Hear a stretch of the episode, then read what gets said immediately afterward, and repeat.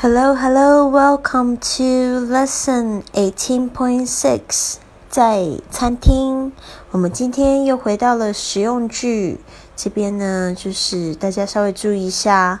呃，在餐厅里面呢，有非常多需要问的问题。呃，我们今天一一来学习。Number one, will you recommend some French dishes? Will you recommend some French dishes?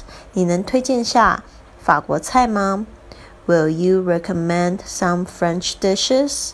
Number two, could you fix me something light? Could you fix me something light? 你可以给我来点轻食吗？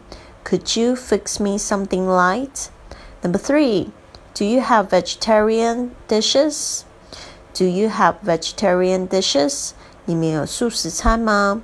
Do you have vegetarian dishes? Number four, do you have set meals? Do you have set meals? 你们有套餐吗？Do you have set meals? Number five, what is the difference between this and this? What is the difference between this and this? 这个跟这个有什么不同呢？Number six, what did they order? I would like to order the same thing. What did they order? I would like to order the same thing. Number seven. Sorry, number six. 他们点了什么？我想要点一样的东西。What did they order? I would like to order the same thing. Number seven. I'll have this and this. I'll have this and this. 我要这个和这个。I'll have this and this. Number eight. Would you like an appetizer? Would you like an appetizer? 你需要一点前菜吗？Would you like an appetizer? Number nine. What's the soup of the day? What's the soup of the day? 今日的浓汤是什么呢？What's the soup of the day? Number ten. I'd like a bowl of tomato soup, please. I'd like a bowl of tomato soup, please. 我想要一碗番茄汤，谢谢。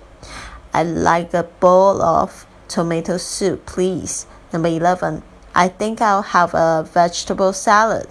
I think I'll have a vegetable salad. 我想要一个这个蔬菜沙拉。I think I'll have a vegetable salad. Number 12. What kind of dressing do you want on your salad? What kind of dressing do you want on your salad?